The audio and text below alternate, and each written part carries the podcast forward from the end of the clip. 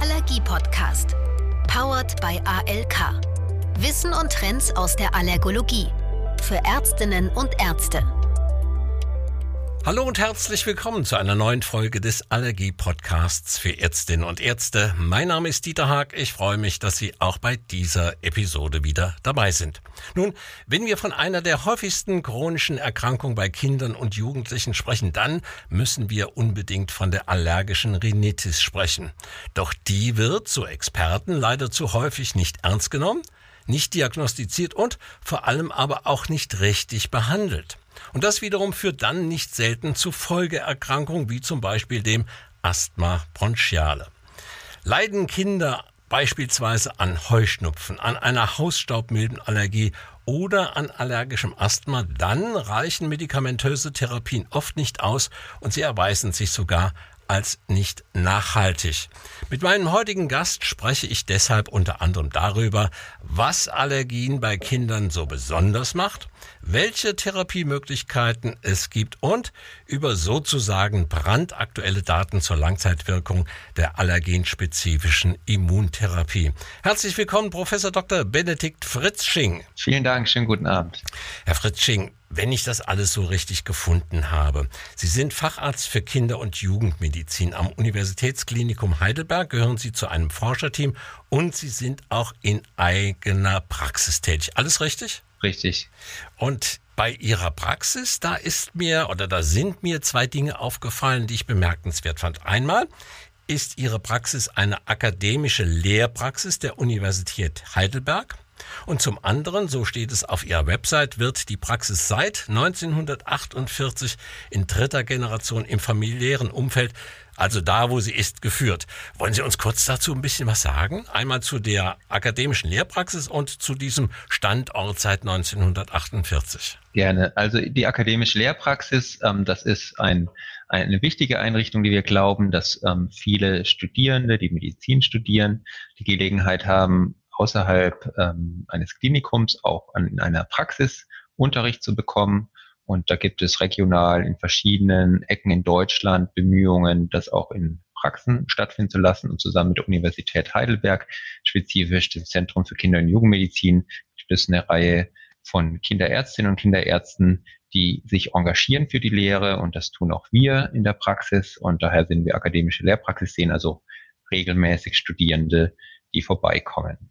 Was die, die Praxis selber angeht, ähm, da gibt es zwei Standorte und das Hauptgebäude ähm, ist tatsächlich schon sehr, sehr lange als Kinderarztpraxis äh, genutzt. Mehrere Generationen haben als ähm, Kinderärztinnen und Kinderärzte dort gearbeitet und ähm, ja, unsere Vermieter sind tatsächlich auch noch aus diesem aus dieser Generation entstammend ähm, und ähm, ja, mal schauen, wie lange das fortgeführt werden kann. Ist jedenfalls sehr schön und auch das Wohnumfeld ist vertraut. Für die Kinder ist es eine natürliche Umgebung, können dann direkt um die Ecke in die Praxis kommen. Also da kommen sozusagen heute schon die Großeltern und die Elternlehrer, die 1948 oder Anfang der 50er Jahre da in die Praxis gegangen sind. Ich habe es eben schon erwähnt, Ihre wissenschaftliche Tätigkeit, nämlich Sie engagieren sich auch in Forschungsprojekten und haben, darauf werden wir dann später noch genauer zu sprechen kommen, im Rahmen eines internationalen Forschungsprojektes die Langzeitwirkung der allergenspezifischen Immuntherapie anhand von sage und schreibe 5,9 Millionen Patienten in Deutschland analysiert. Unterstützt wurden sie dabei von Forschern aus England, Dänemark und Italien. Und die Ergebnisse, die sind erst kürzlich im Journal The Lancet veröffentlicht worden. Dazu werden wir dann aber, wie gesagt, später mehr hören. Lassen Sie uns zu den Allergien bei Kindern kommen. Herr Fritzsching, was macht denn eigentlich Allergien bei Kindern so besonders? Das ist so eine ganz zentrale Frage, denn es ist wirklich besonders. Man kann die erstmal vielleicht aus der Sicht der Eltern beantworten, bevor man dir da sozusagen medizinisch nochmal einen Fokus drauf richtet. Aus ärztlicher Sicht, aus Sicht der Eltern ist es ja so, dass zum Glück die allermeisten Kinder gesund auf die Welt kommen, keine Krankheiten haben und wenn sie doch ein Problem schon früh im Leben haben, dann sind es tatsächlich meist Erkrankungen aus dem, wir nennen das ähm, atopischen Kreis der Erkrankungen, zu dem gehört die Allergie der Nase, des Auges, die Rhinokonjunktivitis, dazu aber auch das allergische Asthma oder auch die atopische Dermatitis dazu. Und das sind Erkrankungen, die tatsächlich sich relativ früh im Leben manifestieren können, also die beginnen dort und sind dann gleichzeitig auch die überhaupt häufigsten chronischen Erkrankungen, die in der gesamten Kinder- und Jugendmedizin vorkommen.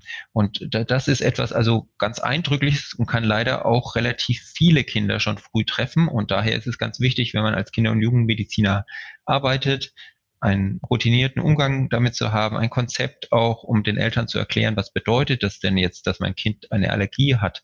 Wie gehe ich damit um? Was gibt es da für diagnostische Möglichkeiten? Wie ist denn die Wahrscheinlichkeit, dass die Allergien länger ein Problem machen? Und äh, ganz wichtig natürlich, wie können wir behandeln? Das heißt, aus Sicht der Eltern ist das eine ganz wichtige Kompetenz, die man haben sollte, wenn man in der Kinderheilkunde arbeitet, dass man sich gerade auf dem Gebiet gut auskennt, denn jeder Kinder- und Jugendmediziner hat damit zu tun, hat viele Kinder und ähm, es ist doch oft für Eltern etwas sehr besorgniserregendes, wenn sie mit dieser Erkrankung Kontakt haben, weil ihr Kind ja bis dato gesund war. Das ist also die Perspektive aus, aus Elternsicht, wenn ich diese kurz umreißen darf. Für die Eltern ist es besorgniserregend, aber was macht das mit den Kindern, so Stichwort Lebensqualität? Genau, also für die Kinder ist es ganz unterschiedlich. Also man muss natürlich differenzieren, wie alt das Kind ist, was es an Einschränkungen erlebt. Zum Glück ist es so, dass viele sehr kleine Kinder ähm, sich gut adaptieren an die Situation und nicht so viel einen Leidensdruck ähm, subjektiv uns präsentieren, ähm, den wir dann zu interpretieren haben. Die Eltern leiden oft noch stärker mit. Beim älteren Kind ist es schon eine ganz andere Situation.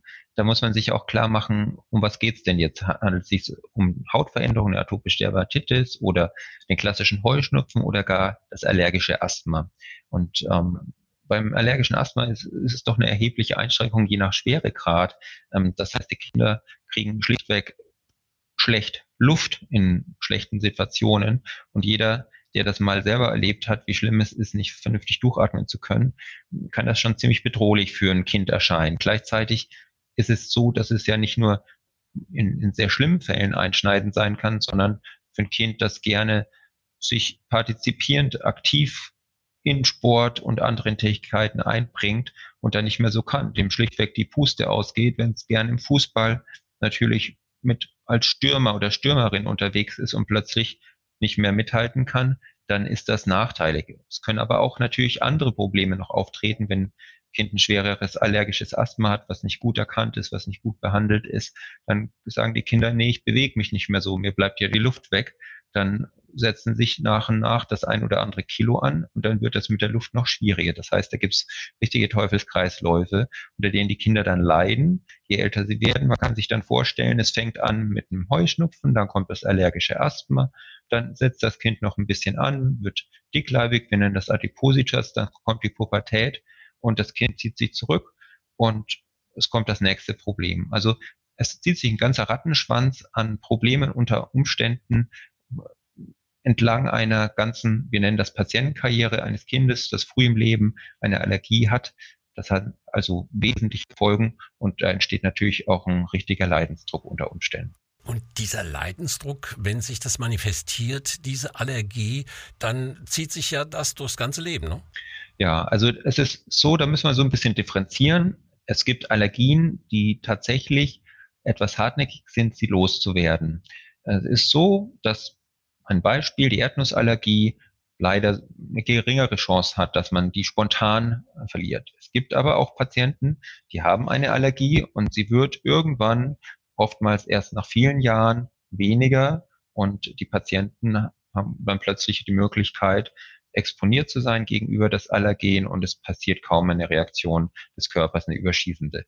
Die haben wir interessanterweise nicht ganz verstanden bis jetzt. Das interessiert also die Wissenschaft sehr stark zu verstehen, was passiert da bei dieser, wir nennen das Spontanremission oder der Verlust der allergischen Kompetenz des Immunsystems. Und ähm, sehr viele Patienten allerdings, ähm, die das dann hören, wenn man das so erklärt, ähm, rechnen sich aus, ja, kann ich dann überlegen, wie viele Jahre sind es denn, ähm, Herr Doktor, wann, wann wird die Allergie weg sein? Und das ist genau das Problem, das können wir nicht vorhersehen. Da haben wir noch keine diagnostischen Möglichkeiten zu sagen, ja, ähm, warten Sie mal zwei Jahre oder Sie fünf Jahre, dann ist das vorbei. Nein, das kann sehr lange gehen und es gibt eben, wie gesagt, auch Allergien, von denen wir wissen, dass sie recht hartnäckig sind. Und dazu zählt zum Beispiel die Erdnussallergie bei den Nahrungsmittelallergien, die ähm, bei sehr vielen Patienten sehr, sehr lange auch ins Erwachsenealter anhält, also locker 20 Jahre. Wir haben eben darüber gesprochen, wie sehr vor allen Dingen, also nicht nur die Eltern natürlich, aber auch die Kinder unter einer Allergie leiden. Umso wichtiger ist die Therapie. Welche Therapiemöglichkeiten stehen Ihnen denn zur Verfügung als Spezialist? Genau, also es gibt, gibt ganz verschiedene Möglichkeiten, die wir schrittweise, bei denen wir schrittweise vorgehen sollten und auch ganz transparent für die Eltern. Da haben wir glücklicherweise in Deutschland verfügbar für manche Erkrankungen richtige nationale Versorgungsleitlinien, heißt das. Das gibt es zum Beispiel für das Asthma. Und sowas kann man im Internet dann auch als, als Eltern nachvollziehen und kann so ein bisschen folgen, aha, da, gehen wir entlang, das verstehe ich jetzt, weil es ist ganz wichtig, dass man bei dem Thema chronische Erkrankung auch entsprechend schult. Das heißt, man sollte sowohl die Kinder als auch die Erwachsenen mitnehmen in Schulungen, den Umgang bei Allergien, aber auch beim Asthma mit Medikamenten schulen. Und da gibt es ganz unterschiedliche Möglichkeiten. Das Wichtigste ist allerdings, bevor wir therapieren, die Diagnostik. Das heißt, man sollte erstmal sich genau überlegen, was ist das Allergen, auf das reagiert wird. Und bevor eine Therapie folgt, ist in der Allergologie auch immer eine Prämisse, kann ich denn das Allergen vermeiden, eine Allergenkarenz, so sagen wir, herstellen.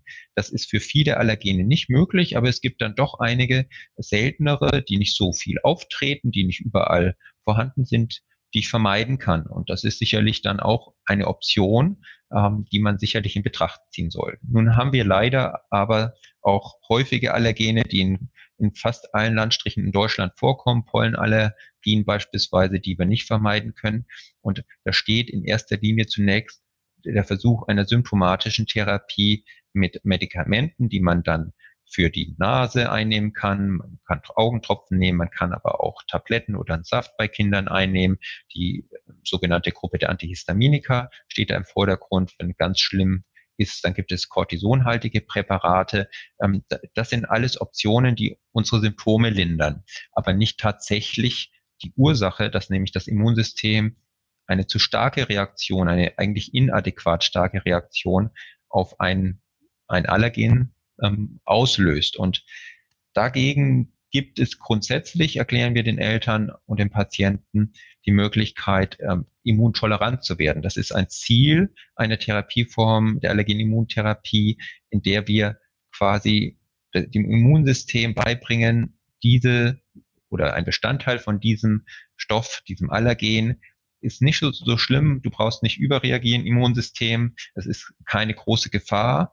Ähm, bitte lerne darauf nicht mit überschießender Entzündung zu reagieren und das kann nur über eine gewisse Zeit passieren. Das heißt, unser Immunsystem kann nicht in ganz kurzer Zeit sich daran gewöhnen. Das bedarf einer längeren Therapie. Derzeit sind das typisch zwei bis drei Jahre Minimum.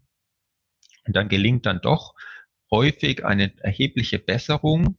Das heißt, man braucht weniger von den symptomatischen Medikamenten wie die cortisonhaltigen Präparate oder Antihistaminika und kommt in einen Zustand der Besserung, die möglicherweise auch anhaltend ist. Und das äh, haben wir auch nochmal in einer großen Studie, die Sie vorhin schon erwähnt haben, kürzlich gezeigt, in der Krankenkassendaten auch wirklich in Real-World-Data ausgewertet worden sind, dass ganz viele Patienten davon profitieren und weniger Rezepte brauchen für die symptomatischen Medikamente. So hat eben, um das zusammenzufassen, auf Ihre Frage, die der Stellenwert der Therapie ein, wirklich ein, ein Bezug zu einer Leitlinie, die immer wieder überarbeitet wird. Genau genommen sind es mehrere Leitlinien, die regelmäßig angeschaut werden, aktualisiert werden und zu der auch glücklicherweise immer mehr Medikamente hinzukommen, die für bestimmte Allergene dann die sogenannte Allergenimmuntherapie erm-, ermöglichen. Lassen Sie mich nochmal auf diese spezifische Immuntherapie zurückkommen. Kann man sagen, wann ist der richtige Zeitpunkt oder wann entscheiden Sie sich für eine spezifische Immuntherapie? Genau, das ist ja bei Kindern auch ein bisschen eine Altersfrage.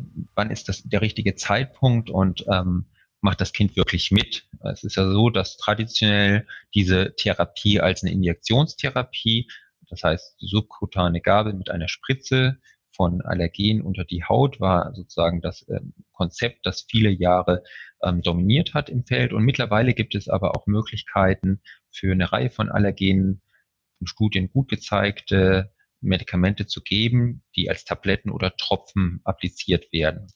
Bei den bei Kindern zum Beispiel. Und da müssen wir uns aber trotzdem genau anschauen, als allererstes, bevor wir über die Darreichungsform nachdenken, gibt es überhaupt ein Medikament genau für diese Allergie, das ein Erfolg verspricht für den Patienten und auch mit einer möglichst hohen Evidenz, wie wir das in der Wissenschaft verlangen.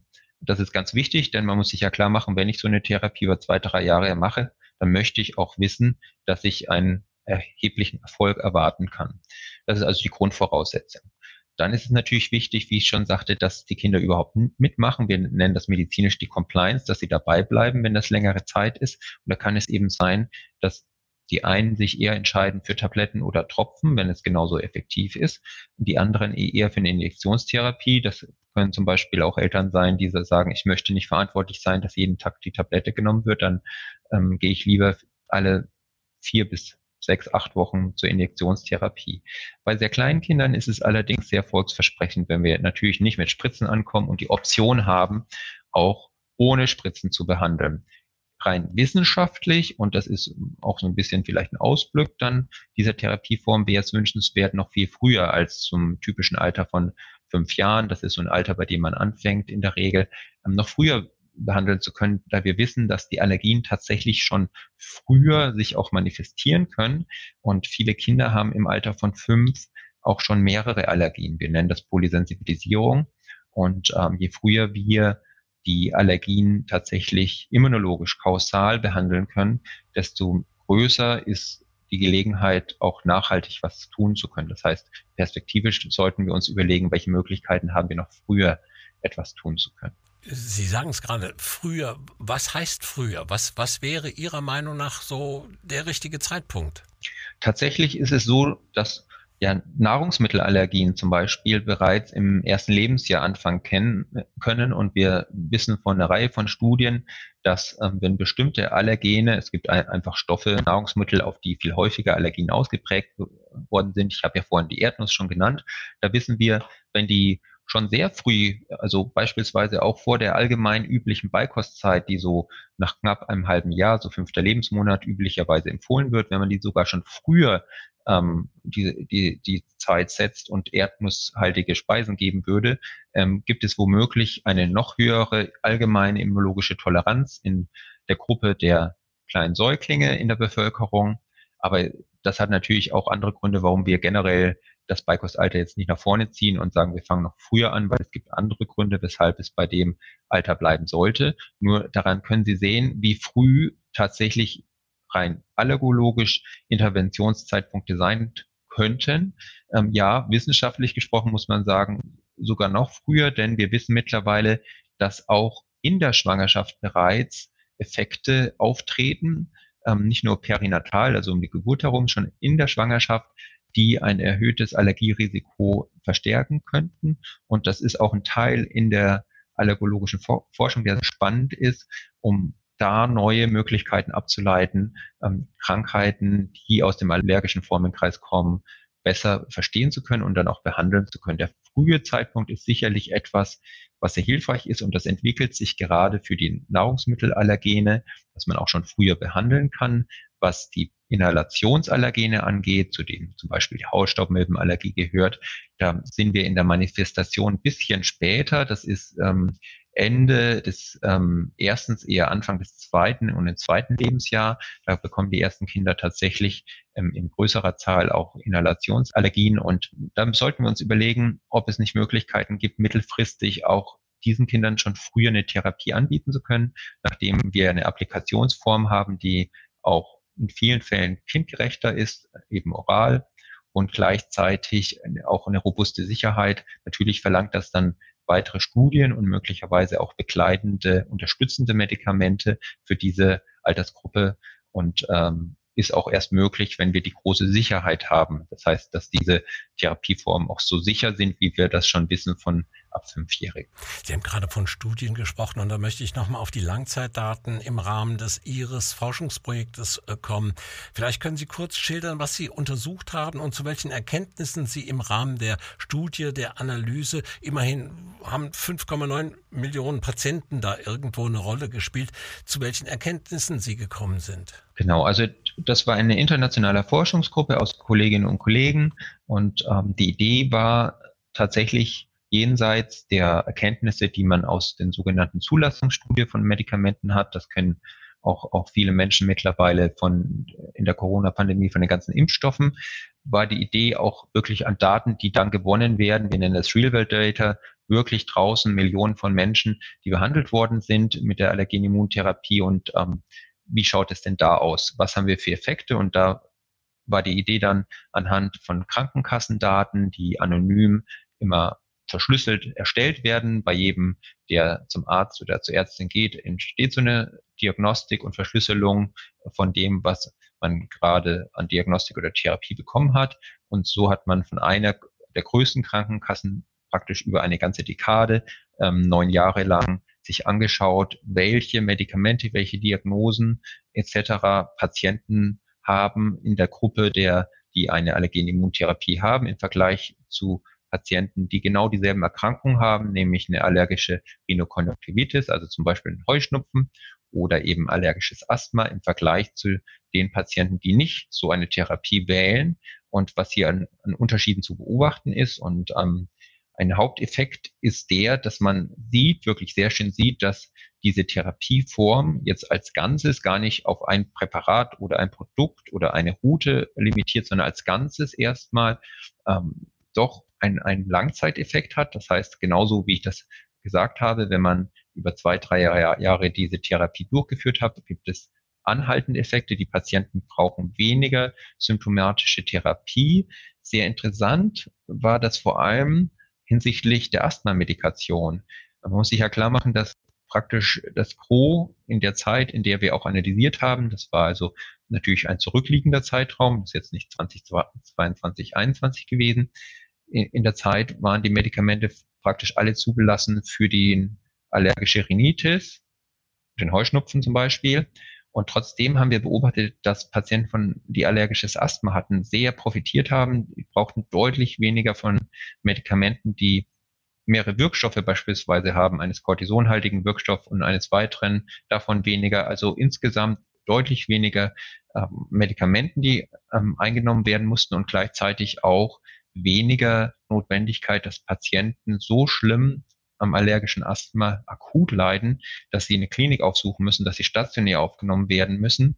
Und ähm, diese, wir nennen das Asthma-Exacerbation, die dann auch zur Krankenhausaufnahme führen, sind natürlich von er erheblicher Konsequenz für den Patienten, aber auch, wenn man sich vorstellt, dass unter allergischen Asthma eine Gruppe von Menschen zwischen ähm, fünf und zehn Prozent der Population leiden in Deutschland, dass das erhebliche äh, Konsequenzen hat, auch ähm, für die komplette Volkswirtschaft, also nicht nur für den einzelnen Menschen und seinen erheblichen Einschränkungen und gesundheitlichen Bedrohungen, sondern auch viel an Konsequenzen nach sich zieht. Und ähm, da haben wir gesehen, dass so, wie das viele Allergologen auch erwartet und vermutet haben, dass sich das anhand dieser echten Daten auch tatsächlich gezeigt hat. Es gab daneben dann auch eine Reihe von ähm, ein wenig überraschender ähm, Erkenntnisse. Eine war beispielsweise die, dass sich auch ein Effekt auf die Anzahl der Lungenentzündungen gezeigt hat. Und es zeigt uns einfach, dass die Reaktion der Lunge, des Atemweges unter Umständen auf Infektionserreger doch Ähnlichkeiten hat wie auf Allergene in, in gewissen Grenzen. Und äh, das könnte unter Umständen erklären, dass wir auch da einen Benefit gesehen haben von den Patienten, die eine Allergen-Immuntherapie bekommen haben. Das braucht aber natürlich weitere Untersuchungen, so eine Hypothese dann zu überprüfen. Insgesamt ist diese Studie, denke ich, sehr hilfreich in Ergänzung zu den ähm, doppelblinden placebo-kontrollierten Studien, die in der Zulassungen von Medikamenten nötig sind, denn sie zeigen in dem Umfeld, die jeder Patient, jede Patientin kennt, ähm, wie effektiv sich die Therapie zeigt, also in der Real World. Gleichwohl muss man natürlich sagen, gibt es auch Einschränkungen, denn wir messen tatsächlich da nicht den Patienten selbst, sondern schauen uns an, wie viele Rezepte hat er bekommen, wie oft muss er ins Krankenhaus gehen. Das sind also eher Surrogate, als wenn wir den Patienten in einer ähm, Zulassungsstudie selber an der Lungenfunktion pusten lassen und untersuchen. Also wenn ich das richtig verstanden habe, heißt das ja auch bei allergischen Erkrankungen rechtzeitig, frühzeitig, so früh wie möglich anfangen und dranbleiben, dabei bleiben, lohnt sich. Und da würde ich gerne nochmal auf die AET kommen. Dranbleiben, das ist ja so ein Problem, eben schon kurz angeschnitten. Was können Eltern, was können Kinderärzte tun, damit die Kinder dranbleiben sozusagen? Das, das ist eine ganz zentrale Frage, die immer wieder im Vordergrund bei uns auch steht. Also das Wichtigste ist natürlich, das ist selbstverständlich in der Kinder- und Jugendmedizin, dass man kindzentriert behandelt. Das heißt, dass man nicht eine Therapie einem Kind gibt und nichts erklärt, das Kind wird nicht mit einbezogen. Nein, das Gegenteil muss sein. Das Kind muss einbezogen sein und das sollte vielleicht auch schon oder natürlich anfangen schon bei der Diagnostik. Das heißt, bevor ich überhaupt über eine entsprechende Therapie nachdenke, macht es auch Sinn, dem Kind zu zeigen, jawohl, ähm, du bist allergisch. Was bedeutet das denn Allergie? Und das kann ein Kind zum Beispiel erleben, wenn man eine konjunktivale Provokationstestung macht, also ein Tropfen einer Allergenlösung, zum Beispiel Hausstaubmilbe, ins Auge träufelt, wenn man den Verdacht auf die Allergie hat, um das nachzuweisen und das Kind merkt selbst, wie das jetzt juckt. Oder in einem Hauttest, ähm, viele kennen das, ähm, das ist der sogenannte Pricktest, den wir durchführen. Ähm, da können wir auch sehen, da juckt dann die Haut und das Kind erlebt wirklich, aha, ich reagiere auf etwas, was sonst harmlos ist, mit Jucken, mit Schwellung, mit Rötung. Und das möchte ich bekämpfen, denn oftmals ist es für Kinder, die zum Beispiel auf Inhalationsallergene reagieren, nicht sofort ersichtlich, weil sie sehen die Allergene ja nicht in der Luft, dass sie unter einer Allergie leiden. Das ist nur so ein Beispiel, in der wir schon ähm, ein, ein Kind dafür gewinnen können, dass es etwas erreichen möchte, dass sie also nicht mehr so stark auf solche Allergene reagiert. Und das sollte man dann bei der Therapie natürlich auch in den Vordergrund ähm, stellen, dem Kind genau erklären, was passiert, was es für Möglichkeiten gibt auch ähm, die Möglichkeiten in der, möglichst in der Familie besprechen. Das heißt, es ist immer wünschenswert, wenn sogar Papa und Mama mit in so einem Gespräch sind, wenn wir über die Allergenimmuntherapie reden und ähm, dann auch keinen Druck erzeugen. Das heißt, ähm, wir empfehlen dann immer, dass zusammen alle nochmal zu Hause darüber nachdenken und auch das Kind oder der Jugendliche auch nochmal seine Argumente ähm, vorbringen kann und auch überlegen kann, will ich das denn? Denn das ist ganz wichtig, dass am Schluss die Kinder das wollen. Natürlich gibt es immer schöne Möglichkeiten, sowas ähm, noch ein bisschen lustiger zu gestalten. Es gibt kleine, kleine Heftchen, in denen man ähm, Stempel setzt für jede Injektionstherapie, die gelungen ist und bekommt dann eine kleine Belohnung nach einer gewissen Anzahl von Stempeln. Aber ähm, im Grunde sind das alles Dinge, das können Eltern natürlich auch zu Hause mit, mit Tropfen oder Tabletten machen, aber im Grunde sind das alles nur Ergänzungen. Am wichtigsten sehen wir, dass die Kinder wirklich mitziehen und sagen, mir ist das wichtig, ich habe auch verstanden, um was es geht und ich erlebe dann auch eine Verbesserung. Das ist allerdings etwas, was immer schwierig ist vom Zeitlauf, denn wenn wir von zwei, drei Jahren reden, ist das etwas, was im, im kindlichen Horizont je nach Alter ein, ein eigentlich viel zu langer Zeitrahmen ist. Und daher muss immer wieder verstärkt werden, wie es Sinn macht, gegen die Allergie was zu tun, was anhaltend ist, was nachhaltig ist und das auch kindgerecht in der Sprache des Kindes und nicht nur in den Worten der Erwachsenen. Und das zeigt sich dann auch immer wieder auf Allergieschulungen oder auch manches Kind fährt auf Kur, indem man dieses Thema auch nochmal vertieft und dann vor allem auch mit Gleichaltrigen erlebt, dass viele Kinder ähnliche Probleme haben. Das entdeckt, decken Kinder nicht nur in der Schule, sondern auch in solchem Setting dann. Und das verstärkt dann auch nochmal die Bereitschaft, die Therapie nachhaltig durchzuführen und ähm, garantiert dann auch eher den Therapieerfolg. Also das Kind genauso behandeln wie einen Erwachsenen, der ja auch alles wissen will und auch alles wissen soll. Noch eine Frage zur AET. Worauf achten Sie denn bei der Auswahl eines AET-Präparates für Kinder? Was ist Ihnen da wichtig? Auf was sollten auch Ihre Kolleginnen und Kollegen achten? Genau, Ausgangspunkt wie bei jeder Therapie ist natürlich, wir wollen möglichst vorher abschätzen, besteht Aussicht auf einen Therapieerfolg. Das heißt, wenn ich ein ähm, Präparat, ein Medikament auswähle zu, für diese Therapie, möchte ich natürlich etwas haben, von dem ich erwarte, dass es auch meinem Patienten hilft. Und äh, da ist es so, dass wir natürlich durch die Zulassung, es gibt da gesetzliche Rahmenbedingungen, die auch spezifiziert sind für diese Therapie, die besondere Signifikanzen und Bedingungen ähm, fordern. über diese gesetzlichen Rahmenbedingungen hinauf, hinaus macht es Sinn, auch bei unseren Berufsverbänden, zum Beispiel dem, dem der Digaki auf der Website zu schauen. Da wird immer wieder dann eingeordnet ähm, entsprechende Präparate, in welcher Form in Studien hat sich die Wirksamkeit gezeigt, wie hoch war die Signifikanz, wenn man die Kontrollgruppe mit äh, der Währunggruppe vergleicht. Und für uns als Kinder- und Jugendmediziner ganz wichtig, gibt es auch wirklich Kinderstudien, in der explizit Kinder untersucht worden sind, auch in dem Alter, in dem ich jetzt meinen Patienten habe. Und das ist erstmal der, der erste Punkt, der ganz wichtig ist. Dann ist natürlich ganz wichtig, dass wir trotz alledem natürlich auch unsere Patienten aufklären müssen, dass es Patienten gibt, die besonders gut auf so eine Therapie reagieren können, Benefit haben können und welche etwas weniger.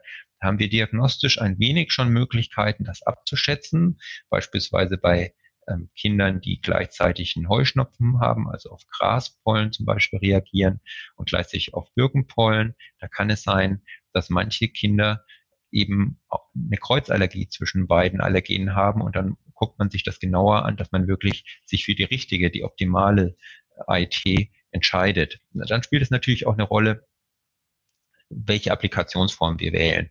Das heißt, ob man Tabletten oder Tropfen oder eine Injektionstherapie ähm, startet. Das ist ganz wichtig, was realisierbar ist. Viele Kinder haben Angst vor Injektionen und da ist die Möglichkeit, gerade beim Heuschnupfen unter Umständen eine Tablette oder Tropfen zu geben, doch eine gute Option. Ähm, es gibt auch die, das andere Szenario, dass ähm, Eltern beispielsweise mit ihrem jugendlichen Kind eher sagen, sie können das nicht kontrollieren, sie möchten eher die Injektionstherapie und das ist auch wichtig zu betrachten. Aber an der Spitze steht sicherlich erstmal, wie wirksam ist das Medikament, denn die Therapie dauert nach wie vor mehrere Jahre und da ist natürlich die Wirksamkeit ähm, ganz klar Nummer eins.